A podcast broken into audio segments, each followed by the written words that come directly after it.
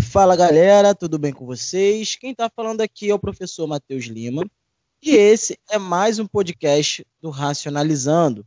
Antes de começar, eu queria avisar né, que esse episódio está sendo gravado via Skype por conta das medidas de distanciamento social.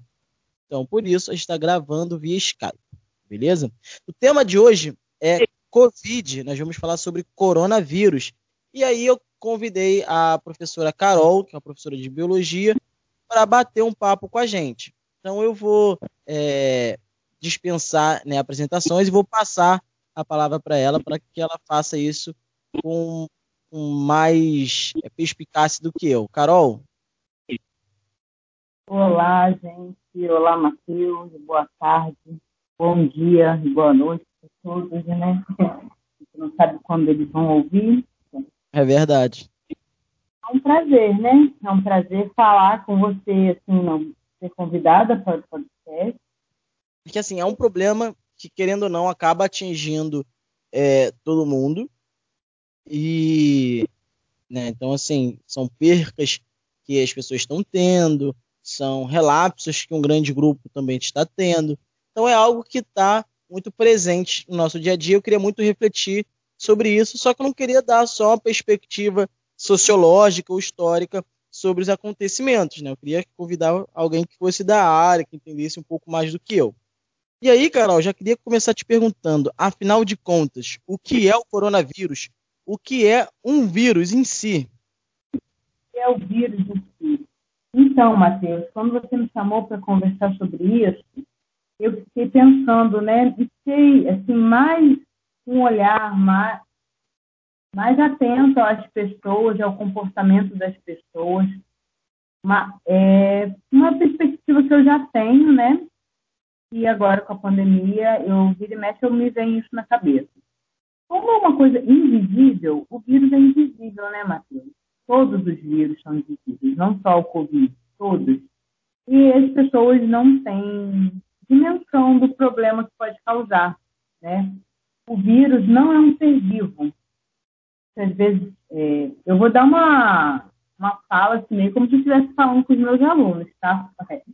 Então, assim, ah, tentar ser mais didático ou mais simples, é, eu não sei exatamente qual é o seu público, né? São jovens, que são que é bem misturado, mas é, a gente estuda, quando a gente vai falar sobre os seres vivos em, em sala de aula, e na, numa visão biológica, né?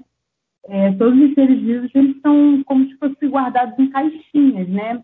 Cada caixinha, igual a gente tem no guarda-roupa, uma caixinha de uma gaveta de meia, uma gaveta de, de cueca, uma de camiseta, outra de short, para a gente tentar dar uma, uma organizada, né? É, é, muito complexo, é muito mais complexo do que simplesmente a gente colocar em caixinhas, mas é para a gente ter uma ideia geral. E todos os seres vivos, eles têm uma classificação. Então, a gente tem são os reinos principais, né? O, reino animal, o plantae, o bactéria, né? O monera, tá dentro dele as bactérias, sendo bactérias, os protistas, são os protozoários e os fungos. Os vírus não estão dentro de grupo nenhum, para ver como isso é louco, né? Para começar aí do negócio.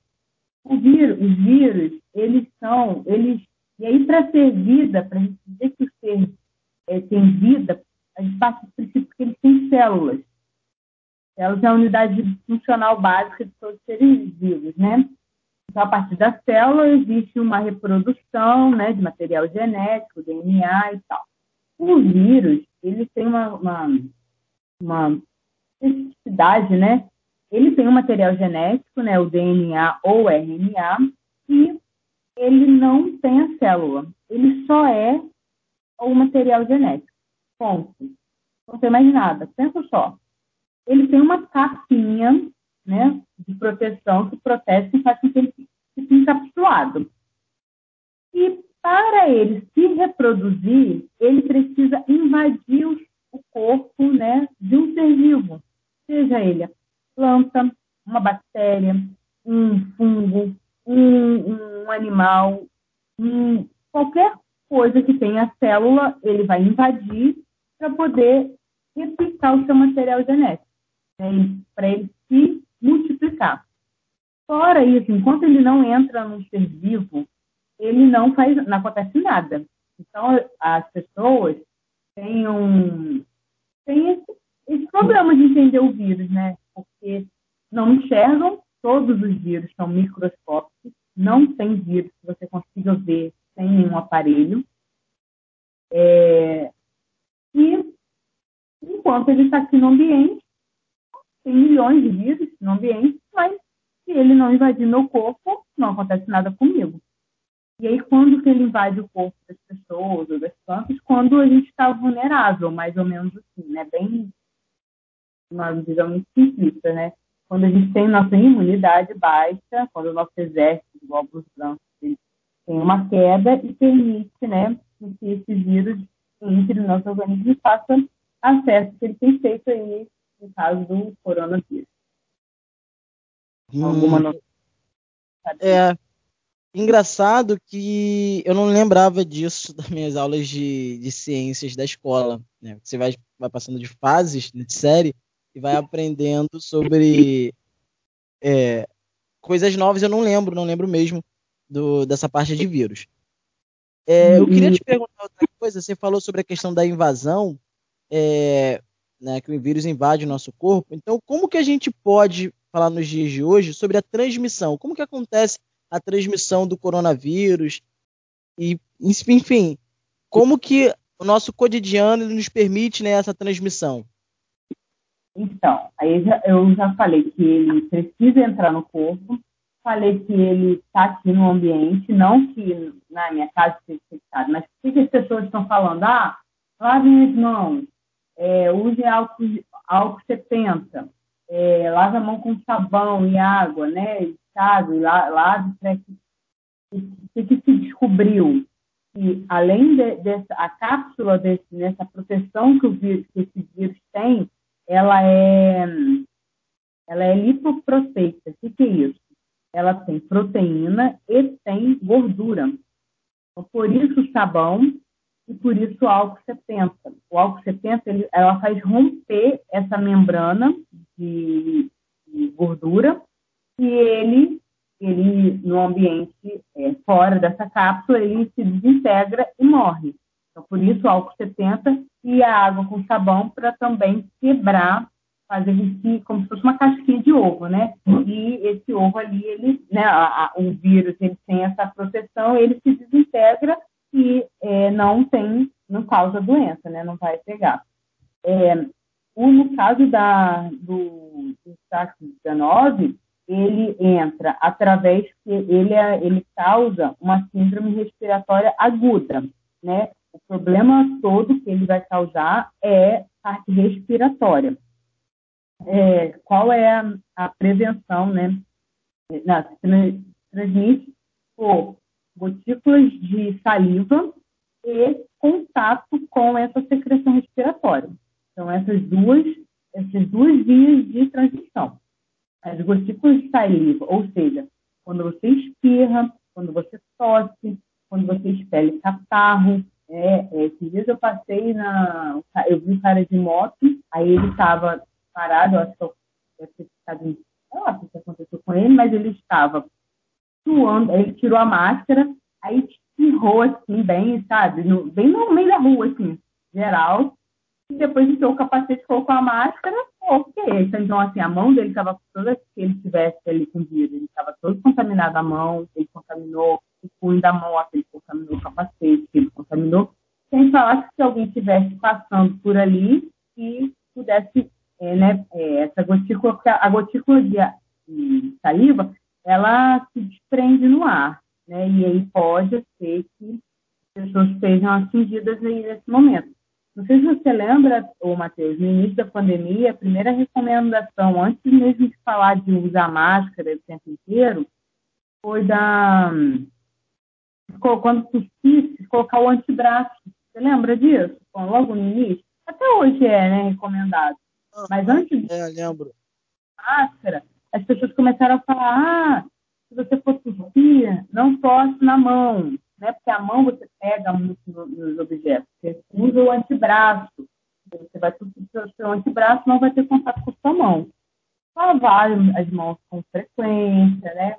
É, tem uma discussão, né, de, que é controversa, algumas, alguns órgãos de saúde admitem essa, essa, esse meio de transmissão e outros não. Esse, esse esquema que eu falei anteriormente do, da, da gotícula, né, mas no, no esquema de aerosol, eles entendem, né, algumas pesquisas entenderam que quando você, é, você não está com a máscara você tosse, espirra, as gotículas ficam no ar e esse ar vai infectar as pessoas que estão próximas. Tá? Então, essa é a diferença. Percebe a diferença? É, uma coisa é eu espirrar em cima de você, ou né, próximo, que é aquela, aquela distância segurança de uma e outra pessoa, por conta da aglomeração, é, de dois metros, por conta da, do distanciamento né, da, da, dessa gotícula atingir você. Mas essa controvérsia, esse método aerosol que eles chamam, é de, de estar espaçado no ar. E aí, por isso que também entra a, contro a controvérsia de você vai correr, né, fazer exercício físico, vai andar de bicicleta, você é, pedala, né? Aí você pedala de, de máscara sem máscara, você vai, vai correr sozinho, de máscara sem máscara. Alguns estudos apontam que não tem problema, você vai estar sozinho, isolado, correr, não interfere em nada, não, você não vai espalhar. Se você estiver com vírus, você não vai espalhar e também não vai pegar. Porque é, eles entenderam que é, é, você precisa ter um contato mais próximo com essa gotícula de saliva ou esse contato mesmo de mão, né, de onde fica na superfície esse vírus. Isso você tem que higienizar tudo, higienizar as coisas do mercado, colocar o que você deixar o, o sapato fora de casa, quando você chegar, você chegar lavando a mão, limpar a maçaneta, é, carro também, andar com álcool, álcool gel, álcool 70 em todos os lugares, por conta dessas duas diferenças. Então, tem essa controvérsia aí da questão do, da transmissão via aerosol, que é esse essa coisa mais, mais ampla, né? Consegue entender isso? Foi clara? Sim, não, consigo, consigo. E, assim, é, é muito importante a gente pensar também que, cara, se existe dois, duas possibilidades de contaminação, por mais que uma outra seja muito baixa, ainda há a possibilidade de contaminação. Na, no último podcast que eu gravei com o professor Matheus falando sobre religiosidade, a gente esbarrou ali no tema de ciência e que a gente estava falando exatamente isso, né? A gente não pode ficar é, achando que as coisas acontecem por meio de conhecimento anetódico ou por advento de conhecimento metafísico, como é na religião. Então, se né, os estudos estão indicando determinadas situações, é bom que a gente siga. É, eu lembro que eu vi há um tempo atrás, mesmo quando estavam falando sobre a questão do exercício físico, né, sozinho, que a OMS estava falando para não fazer com máscara, não usar máscara, porque dá com uma série de complicações né, ali na questão da respiração, você colocar o gás carbônico e você respirar de, de volta esse gás carbônico. Então, é, é, importante a gente seguir os protocolos e as recomendações científicas. Né? É, uma outra coisa que eu queria te perguntar, Carol, que essa não estava no roteiro, essa não estava na pauta, é como que o conhecimento popular como o pitaco popular atrapalha nessa questão de combate ao coronavírus. Por exemplo, eu vi uma eu vi uma, uma reportagem, uma reportagem não, eu vi um comentário sobre ivermectina, né, para evitar é, complicações que o coronavírus dá. Então, como que esse conhecimento popular, né, como essas fake news, atrapalham no combate a, ao Covid? Então, é, a gente precisa entender que a ciência, né, eu vou totalmente puxar para o meu lado, né, para minha a sardinha para o meu lado, vender meu peixe. Cara, a ciência não é uma brincadeira, não é um jogo de loteria. Existem pesquisas muito sérias, de muito tempo, muitos longos anos, que evidenciam um método, um método científico, ele é, muito eficaz. Então, não é um achismo, né? a, a, a ciência ela trabalha em cima de evidências, não é de achar, ah, eu acho que é isso. Não, ele tem prova, tem comprovação, tem estudo, é sério. Então, assim, a gente tem sempre também que procurar as informações em órgãos sérios. Um órgão que, que aqui no Brasil a gente está sendo muito norteador para gente é a Fiocruz, né? A Fiocruz, Santana. Então, abre o site da, desses, desses órgãos que são, né? OMS, a Organização Mundial de Saúde, a Anvisa, todos eles são órgãos que vão te dar um respaldo e informações é, sérias, né? Eles não vão publicar qualquer coisa. É, então, assim, é muito complicado a gente começar, igual, esses dias eu vi uma, uma pessoa colocando no post, ah, eu tomei e tomo mesmo sobre a ivermectina. É, voltando aqui à questão do que é o vírus. Então, o vírus, ele não tem células, não tem isso, não tem nada. Ah, então, Carol, é, eu vou tomar um remédio para evitar os vírus. Ó, eu posso até estar equivocada, né, porque tem, tem bastante tecnologia em cima disso, mas não existe um remédio que cure o vírus. O que o, todo o mecanismo de remédio é, antiviral, ele se baseia na, no aumento no, do nosso próprio corpo de defesa. Tanto é que o que se usa para vírus? Vacina. O que é vacina? É prevenir, prevenção. Um, um exemplo, Matheus, quando você está gripado, que é uma doença viral, o que, que você toma para gripe? Uma gripe comum, não é o, o Covid. Cara, geralmente se trata os sintomas, né? Você tem a vacina, eu, a gente que é professor, geralmente somos vacinados nas campanhas e quando a gente fica gripado, a gente trata os sintomas, no caso, que é a febre e a coriza. Não, não toma um remédio específico, né? Você toma é, para gripe, eu não, não, Tem um influenza, mas eu não sei se ele trata gripe.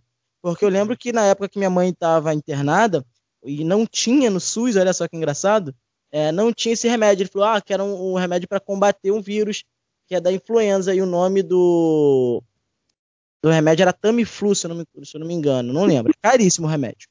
E aí a gente teve que sair para comprar, mas ele falou que era um remédio que combatia um vírus, aí eu já não sei porque eu não sou médico. Mas eu, geralmente eu não tomo remédio para tratar o vírus, só os sintomas. Sintomas, normalmente isso. E para a Covid, não se, não se toma. O que, que acontece com a ivermectina? Alguns estudos mostraram que a ivermectina podia inibir, isso foi feito in vitro, é, a replicação do material genético do vírus. Porém, esse estudo foi feito em vitro, ou seja, dentro de tubos de ensaio, no laboratório, e a eficácia dele se mostrou muito, muito reduzida. Não é uma coisa para ser disseminada para toda a população. Então, não é um remédio para principalmente para prevenção. O que se previne vírus é vacina. E o que se previne coronavírus é os, os métodos bem básicos, de, bem básicos mesmo, né, de higiene pessoal, água e sabão. Olha só que louco, né? Água e sabão. E como, eu fico pensando, né, como se toma uma proporção de pandemia, onde a gente está vendo, é, agora em dezembro, está sendo o pico maior de todo o tempo de pandemia, onde as pessoas não estão nem aí para essa pandemia, e se previne simplesmente lavando mão com água e sabão, usando álcool, álcool 70 e usando máscara, evitando aglomeração. Qual é a dificuldade disso, Jesus? Né? Olha Jesus no meio. É, qual é a dificuldade de, de fazer o básico?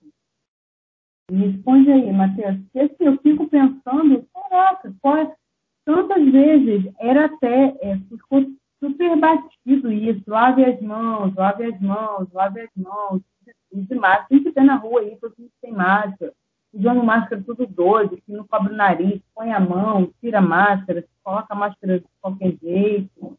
Então, assim, é, eu acho que falta de educação das pessoas, sei, de consciência, é.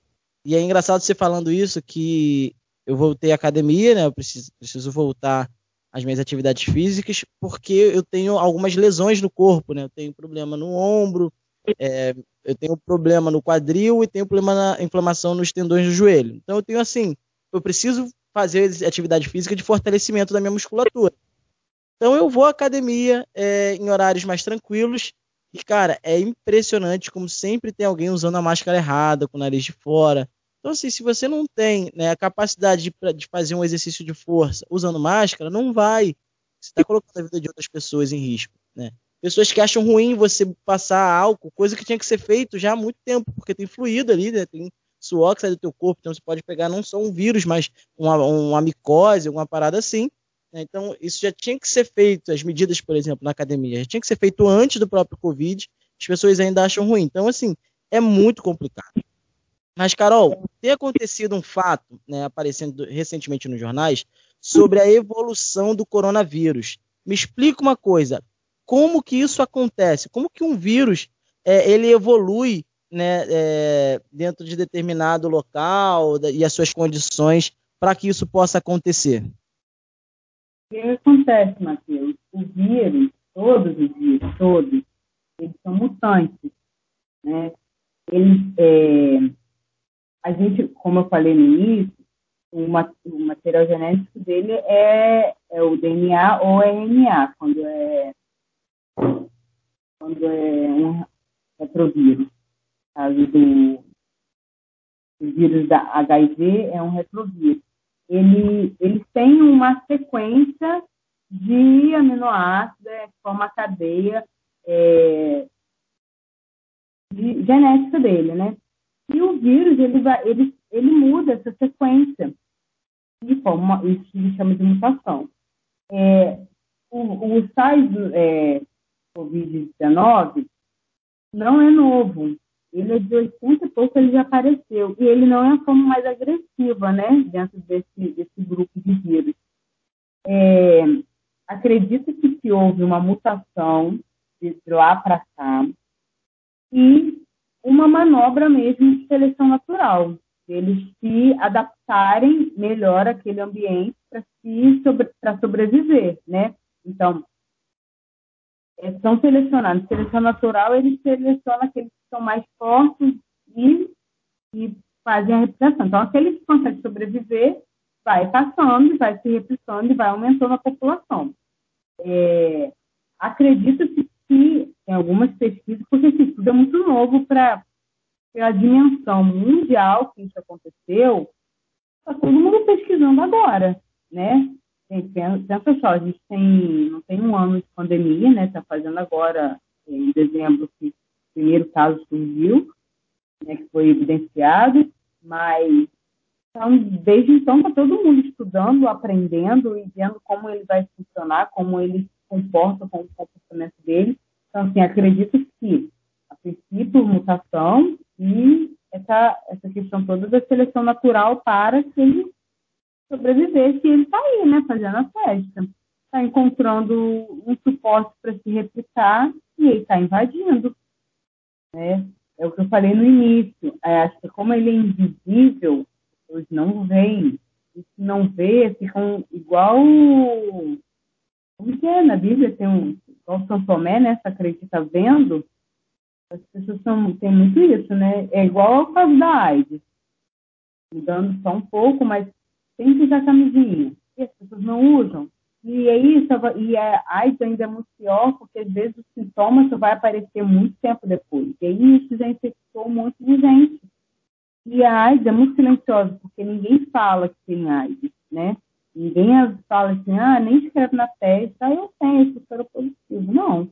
E assim, e aí vai, vai aumentando isso. E a Covid, eu vou te falar, esse dia eu estava conversando com uma amiga, ela estava falando, Carol, acho que as pessoas estão meio com vergonha de falar, não, estou com Covid. Porque ficam assim meio, ai meu Deus, o que eu fiz errado para pegar isso, né? Comer assim com vergonha, com medo, de cuidada, sei lá. Mas a coisa, então, basicamente, assim, a questão da evolução é isso. É, é, então, cara, é, é muito complicado, né? Então, é, essa questão, inclusive, do vírus mutar, isso acaba colocando a gente em risco iminente, porque a qualquer momento um vírus pode evoluir e se tornar nocivo à saúde humana. É. E então, desde que chegou essa questão do Covid, né, a questão do lockdown, enfim, todas as implicações que a pandemia trouxe, começou a corrida farmacêutica, né, a busca pela vacina. E aí eu queria te perguntar como se fabrica uma vacina? E outra, com a mutação do vírus, como é que fica a eficácia da vacina? Ela continua valendo, mesmo que o vírus tenha mudado seus aspectos? Então, como é que fica essa situação? Então, a, a vacina, ela, desde que começou, né, a gente tem, em, em agosto, no fim do ano, existe uma, uma faixa de mais de 100 vacinas sendo estudadas. O que acontece, igual que a gente fala assim, por que a vacina já está pronta? Por que foi tão rápido assim, né? Primeiro, porque é uma coisa que tá, paralisou o mundo, né? Diferente da AIDS né? paralisou o mundo. O mundo inteiro está meio que para, para, lockdown, lockdown, é, reinfestação, reinfestação, aumento, baixa, controle dos casos, não se controla mais, aumento do leite, de leite em hospitais, né? Então, tem, está todo mundo, está tudo parado por conta dessa da pandemia. Então, desde então, existe mais, mais de 100 vacinas sendo, nesse, passando, né, sendo testado, fabricado, é, estudos em cima, né, para produzir. É, por que, que se demora tanto? É, é, existe um, padrões né, de qualidade e segurança que precisam ser seguidos à risca, porque você está trabalhando com vidas. Ao mesmo tempo que você quer curar, quer prevenir, você também precisa ser responsável pelas vidas que você vai injetar ali um vírus, né? Você vai injetar um vírus na pessoa, enfraquecido ou não. É, e aí o processo regulatório é, dessa vacina, a Anvisa, ela começou a tipo, é, articular, né, flexibilizar esse processo para que a, a, coisa ficasse mais ágil, né? É, então, eles chamaram de submissão contínua, que é o tempo inteiro eles estão ali submetidos a testes, a, a, a verificação, né, a protocolos, tudo isso. Então, e aí eles ficam com essa submissão contínua, o que, que é isso? eles como se tivesse uma responsabilidade compartilhada, né? É uma equipe com profissionais tipo médicos, farmacêuticos, é, biólogos, estatísticos, até matemáticos tem no meio, para, para estudar todo mundo junto, né? E aí a responsabilidade de todo mundo junto. Então, está todo mundo trabalhando ali em cima disso. É, para produzir uma vacina, a gente precisa é, ver né, a segurança desse, dessa vacina, né, os dados que ela tem, o que, que tem, qual nível de, de, de segurança você vai oferecer para a população. Depois, é, precisa delinear o estudo, isso tem que é, passado, são vários processos. Então, a gente delinea, é, faz um, um, desenho né, desses estudos que estão feitos, é, depois a gente vem com, com os dados né, de produção, qualidade, e por fim, o que vai acontecer, as boas práticas dessa, dessa da, da equipe mesmo que está sendo tá produzindo, né? Não se pode afetar com isso é, qualidade, segurança e eficácia. Então, são três parâmetros bem, bem firmes que usa para que a, a, vacina seja feita. Então, assim, a luta foi, todo mundo caiu dentro é, nessa, nesses estudos, é, fizeram é, a questão do, dos testes é, in vitro né, e in vivo que usa para meu pai para testar, né? In vitro é feito em laboratório, e in vivo é nos seres humanos. Então, assim,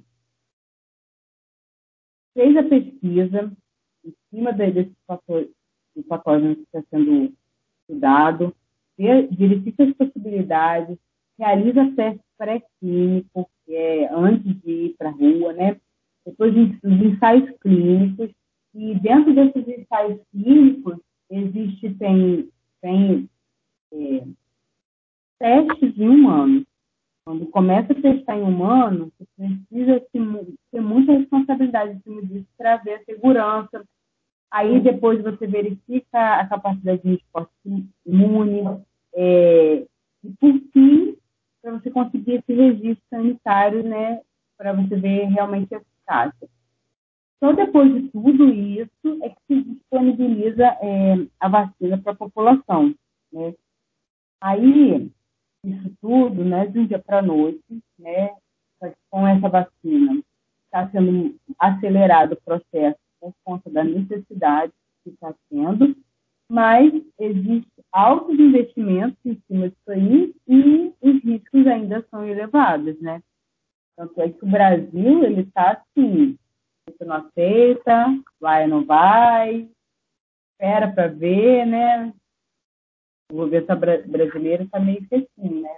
O que vai acontecer, ver se vai dar certo, ver se vai dar bom em outros países. O que acha disso aí? É, é, eu sempre costumo falar, né, que as pessoas ficam reclamando da vacina, e aí eu posso falar é, com fala, né, com propriedade na causa, na área da pesquisa. Por exemplo, eu, eu lembro que na época que eu estava graduando, e que eu, eu fui pesquisar para a FAPERJ, a gente tinha bolsa de pesquisa, né, para a gente poder é, produzir, e aí a gente ganhava uma miséria uhum. para comprar livro, ter tempo disponível para pesquisar. Então, assim, era dinheiro muito pouco e não dava para se manter. Então, na época eu já tinha família, então eu tinha que trabalhar, eu tinha que ter o meu trabalho, mais a graduação, mais o trabalho da FAPERJ. E aí, quando a gente falou em coronavírus, você bem tocou aí, cara, parou o mundo inteiro. E mais do que isso, né? Mexeu na economia. Então, mexeu no bolso do, dos setores que comandam a sociedade, eles vão injetar dinheiro em cima de pesquisa. Então, você tem dinheiro para contratar mais doutores. É, hoje a gente tem também tecnologia, computadores né, com, com, capacidade de leitura de algoritmo, que, que é, de alguma maneira também colaboram para a produção de uma vacina. Então a gente tem um conglomerado de, de fatores que impulsiona né, e que reduz a velocidade da produção de uma vacina. Então, é, é, é lógico que tem a questão da responsabilidade, como você falou, mas a gente também tem essa questão desses investimentos que acabam acelerando o mesmo processo. Né? A gente vive num sistema capitalista onde o dinheiro comanda o mundo. E aí a gente tem um, um, movimento gigantesco de dinheiro em torno dessa produção da vacina. É, é a questão até de. Não é boa vontade, porque boa vontade fica muito. muito assim, informal, né? Mas assim, a partir do momento que eles começam a flexibilizar toda essa, essa burocracia para chegar, né, todos os dados, naquela coisa toda, e é o que você falou, injeta dinheiro, tem pesquisa, tem pesquisador em cima o tempo inteiro, né, sangue nos olhos para aquele objetivo, vai. Agora, igual é. na, na graduação, você tem que dividir seu tempo em pesquisa, em, na graduação, no trabalho fora de casa, no, em casa, pensa, como que vai sair uma pesquisa, né, não que não seja de excelência, mas assim, rápida, né, com, com, com qualidade e rapidez. É, não tem como. No tanto que eu fui entregar minha pesquisa no último prazo, no último do último do último, a papel já mandando, olha, você tem que prestar conta, tem que entregar no prazo. E aí, assim, foi no, no finalzinho, no finalzinho do meu prazo de prestação de conta que eu consegui terminar a pesquisa. Isso mostra que se eu tivesse mais dinheiro para não precisar trabalhar, teria acabado antes. Mas é, isso é, eu falei isso para poder tentar elucidar um pouco, né, para quem está ouvindo a gente. Uma outra coisa que você tocou aí quando você estava falando sobre a fabricação da vacina foi a questão do governo brasileiro, tá meio assim e tal. E aí a gente teve, acho que umas duas semanas atrás, a questão do STF disse que quando sair a vacina vai ser obrigatória a toda a população. Você acha correto é, o STF, o Estado, obrigar as pessoas a se vacinarem? Né? E, se você acha que, de fato, o indivíduo ele tem que pensar em prol do coletivo, dentro desse contexto? Eu acho que está num Estado democrático não deveria ser obrigatório. Mas, sendo que a gente está numa situação onde ninguém faz o que é certo, é igual a questão da multa. Você só anda dentro da velocidade porque realmente no seu bolso vai, você vai pagar multa se você não andar, senão você anda igual um louco pelas ruas afora.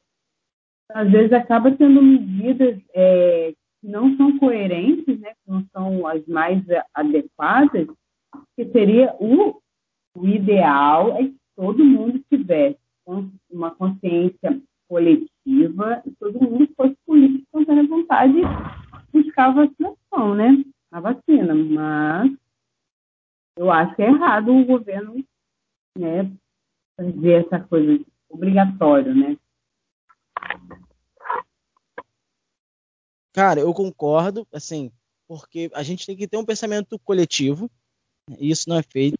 E aí, quando é, o Estado te obriga, eu sempre fico pensando, cara, hoje eles vão me obrigar a tomar uma vacina, amanhã eles vão me obrigar a fazer o quê? É, essa, a nossa democracia, ela é meio ditatorial, né? Você é obrigado a vacinar, você é obrigado a vacinar. Então, é, é meio complicado quando a gente fala entre democracia, direitos individuais e direitos coletivos, né? Porque também se for falar da saúde e se o Estado ele é um agente né, que tem como obrigação promover a saúde coletiva, quando eu não me vacino, eu ponho em risco a saúde dos outros? Está colocando, né? Então, assim, vira uma, uma briga meio que no âmbito filosófico e político, mas que eu acho muito necessário. Né? É, eu acho que essa questão da obrigatoriedade ela é um sintoma de um problema social muito maior que a gente tem, e as pessoas não percebem isso. E, e que acho que isso deveria vir a partir da, de uma educação, de movimentos né, pró-vacina, para combater os movimentos anti-vacina, a disseminação de fake news. O nosso, o nosso governo federal ele tem gabinete de fake news. Então, assim, é, para nós, somos professores, acho que tem muito trabalho a ser feito. Porque, além de sala de aula, acredito muito que o professor ele tem um papel social de informação. Né? Então, é, acredito que existe ainda muito trabalho para a gente fazer e, e por aí vai. Fala aí. É, é assim, aí eu acho que puxa até uma, uma outra pergunta que você me fez, né? Se o corona nos mostra, mostra pra gente a fragilidade humana, né? Olha só, como é difícil a gente administrar isso, essa pergunta, né? Você acha que o governo tem que obrigar ou não? Isso é muito frágil, porque mostra que a gente, ah, se ele obriga, é porque ele está pensando no coletivo. Mas se ele não obriga, ninguém vai. E aí, se ele não obrigar, ele está fazendo certo que o nosso governo democrático. Mas se ele obriga, ele passa a ser um ditador. Até onde vai, a gente tem que obedecer tudo que o governo fala, né? Então, a gente começa a ver que a gente é frágil demais, não só em relação à nossa saúde, não só em relação à invasão dos vírus, mas a gente é frágil os né? Em tomada de decisão, em, economicamente, quantas, quantas pessoas passaram esse ano aí com necessidade financeira, né? Porque os 300 reais que o governo deu foi suficiente, né? para comer, aí a gente vê, a gente é frágil, a gente vai no mercado, por mais que a gente trabalhe, trabalhe, trabalhe, a gente não tenha perdido o nosso emprego, né? A gente tenha conseguido se é, né? Com tudo que a gente tinha antes, não é mais como, como era antes. A gente vai no mercado, um quilo da carne está 40 reais, onde a gente vai parar com esse negócio. Então, sim, a, a fragilidade em todos os sentidos. Eu acho que é, emocionalmente, né? Quantas, quantas pessoas aí não ficaram piradas com a, o fato de ter que ficar em casa, é, o fato de ficar dentro de casa com a sua própria família. Olha como isso é sério e frágil, né? Como as pessoas estão ali, ó. Não, não quero ficar dentro da minha casa, não aguento mais a minha própria família, ou não aguento mais eu mesma, né? A, a relação com, com a gente mesma aumentou, né? Porque, muita gente ficou sozinha dentro de casa muito tempo. Então, assim, eu acho que totalmente, né? Um negócio invisível, né? É o vírus. eu tenho que refletir, né, Matheus? Então, eu acho que é muito para foi, né? Reflexão. É, o que acho que o que mais me pegou, cara, nessa nessa lance de pandemia, pessoalmente falando, né, que e ainda falando sobre a fragilidade humana, é que é algo que é muito notório, isso a gente sabe, né, que é a questão da morte. É a única certeza que nós temos. É, você vai, eu vou, meu filho vai, a minha mulher vai, os filhos dos meus filhos vão. Então essa é a certeza que todo ser humano tem, né, que é a morte. E aí isso me fez muito, é, me deixou muito reflexivo, porque e me fez pensar sobre a maneira cujo qual nós tratamos as outras pessoas. Né? A, tem até uma passagem bíblica que fala sobre isso, né? que a vida é como um sopro. De repente a gente está aqui, a gente pode estar tá falando, conversando aqui no podcast, e daqui a pouco eu tenho um aneurisma cerebral. Assim, caraca, tava com o cara dois segundos e de repente foi. Né? Então pegou o Covid, daqui a seis dias faleceu, foi atropelado. Enfim, existe infinidade de consequências que, que pode nos trazer a óbito. Mas acho que o tempo, na verdade, que a gente tem que pensar muito e trabalhar também com a empatia, que aí vai sobre a questão da prevenção, mas é da maneira que eu trato o próximo. Né? Será que se eu te tratasse como se não houvesse amanhã, como se você fosse partir daqui a pouco, eu faria questão de tantas coisas da maneira que eu faço? Será que as coisas materiais são tão importantes de fato?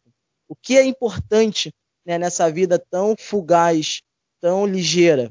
Então, eu acho que a, o Covid tudo na vida tem um lado positivo, então acho que ela é um ponto de partida para essa autorreflexão, né, para que a gente possa despertar a, essa questão mesmo da empatia.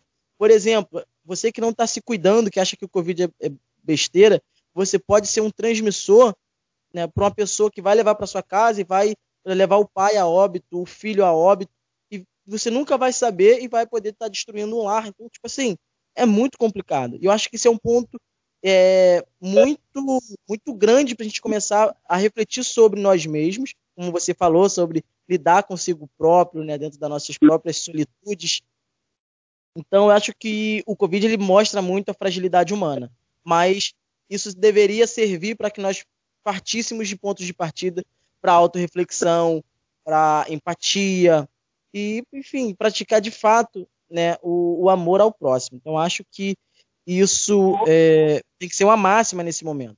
Outra coisa que eu queria te perguntar é: você acha que o Covid é um problema de todos ou só do Estado? Ou só das pessoas e o Estado não tem que interferir? Qual é o seu ponto de vista, Carol, sobre esse problema? Todos, né? Todos. É, o Estado ele tem que nos assegurar, como você falou, e é está dentro do nosso, da nossa Constituição, ele, é, ele, ele tem, por obrigação dele, assegurar a saúde, né? Entre, outro, entre outras muitas coisas. Mas a saúde, o acesso à saúde, ao suporte quando você fica doente, o, Estado tem, ele não pode se omitir, né? Ele não pode dizer, igual, ó, oh, Matheus, não pode ser feito política, não, não vai dar ruim pode ter. É, o fato de a gente estar dentro de uma pandemia, a gente não ter tido é, né, um, um, plano de ação bem no, desde o início, né, de, do nosso governo achar que é só uma gripezinha, e fazer com que muitas pessoas entendessem isso mesmo, ah, é só uma gripezinha. É, para muitos foram só, foi só uma gripezinha, mas para muitos não foram só uma, não foi só uma gripezinha, né? Quantas quantas mortes serão? E essa troca, né, não ter, não ter um, um, um, um alinhamento, né, do que vai ser feito, vai ser feito isso, a gente vai seguir um modelo tal, um país evoluído, um país que é, vamos seguir o um modelo de São Paulo, não tem um modelo para seguir, não sei o que fazer, vamos olhar um, o que está fazendo certo, ou o melhor possível, e vamos tentar fazer igual, mas não, cada um entrou, quantas vezes a gente mudou de de saúde, Entendeu? Então, isso é uma coisa muito louca.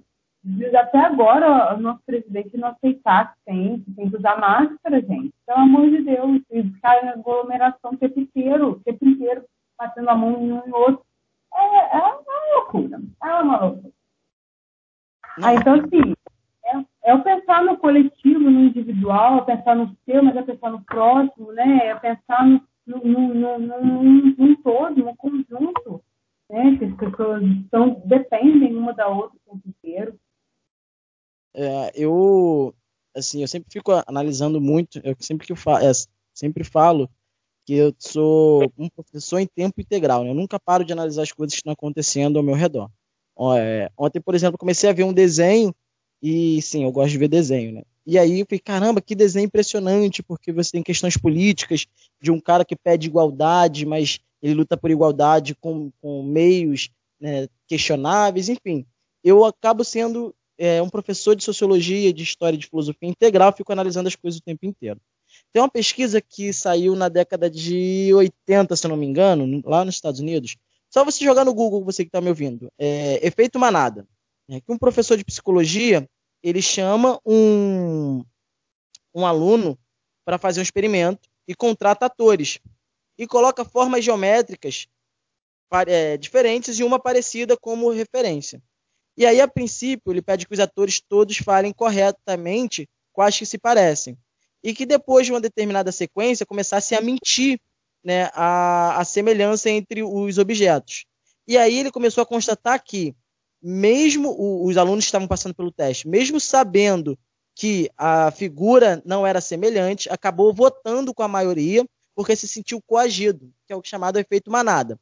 Um outro exemplo disso, você pode ver também, no YouTube, você coloca lá a pegadinha, que um cara tá só correndo e fala assim, corre. O que, que a outra pessoa faz? Corre sem questionar.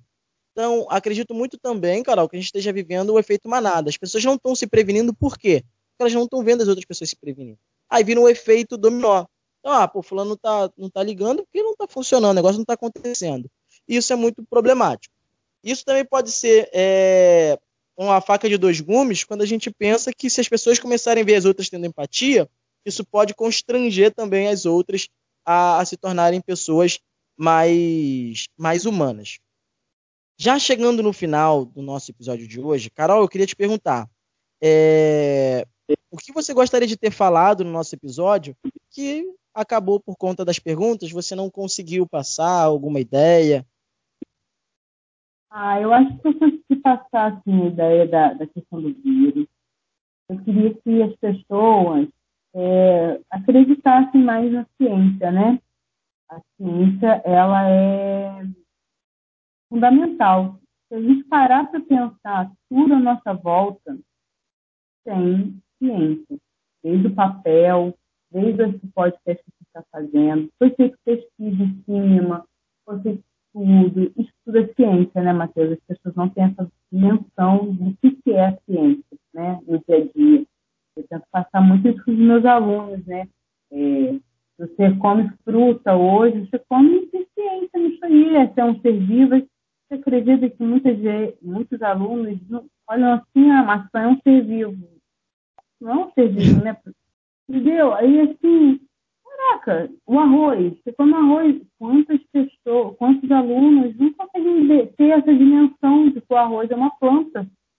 Olha que o arroz é o arroz é planta, tá com tá, é alimento, mas pra, tem tanta tecnologia agora em cima, né? Tem tanta coisa para administração de praga, cuidado com, com, com tem tanta coisa, tudo ciência na vida. Então, assim, acho que eu finalizar esse podcast falando da, da, da importância né, da é, educação, o letramento científico deveria ser muito mais frequente e funcionado nas escolas, né, para a gente crescer com essa base científica bem forte para que a gente não tenha a gente adulto, fica todo mundo aí, ó. Que é vira? Pô, no final do, agora, já quase um ano de pandemia, as pessoas não conseguiram entender ainda.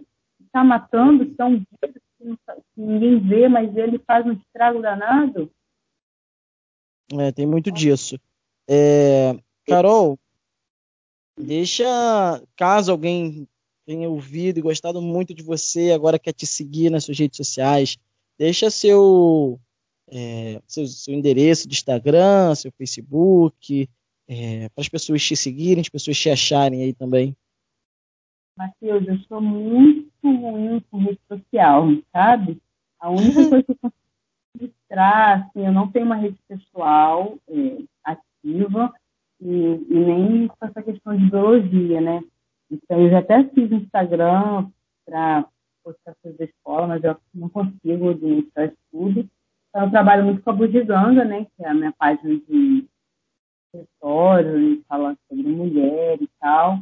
Então, quem quiser seguir lá Bugigangas, underline BGS, à vontade. Mas, se precisar de alguma coisa, tem o WhatsApp. É, eu quero me ajudar. É, Carol, eu queria muito te agradecer.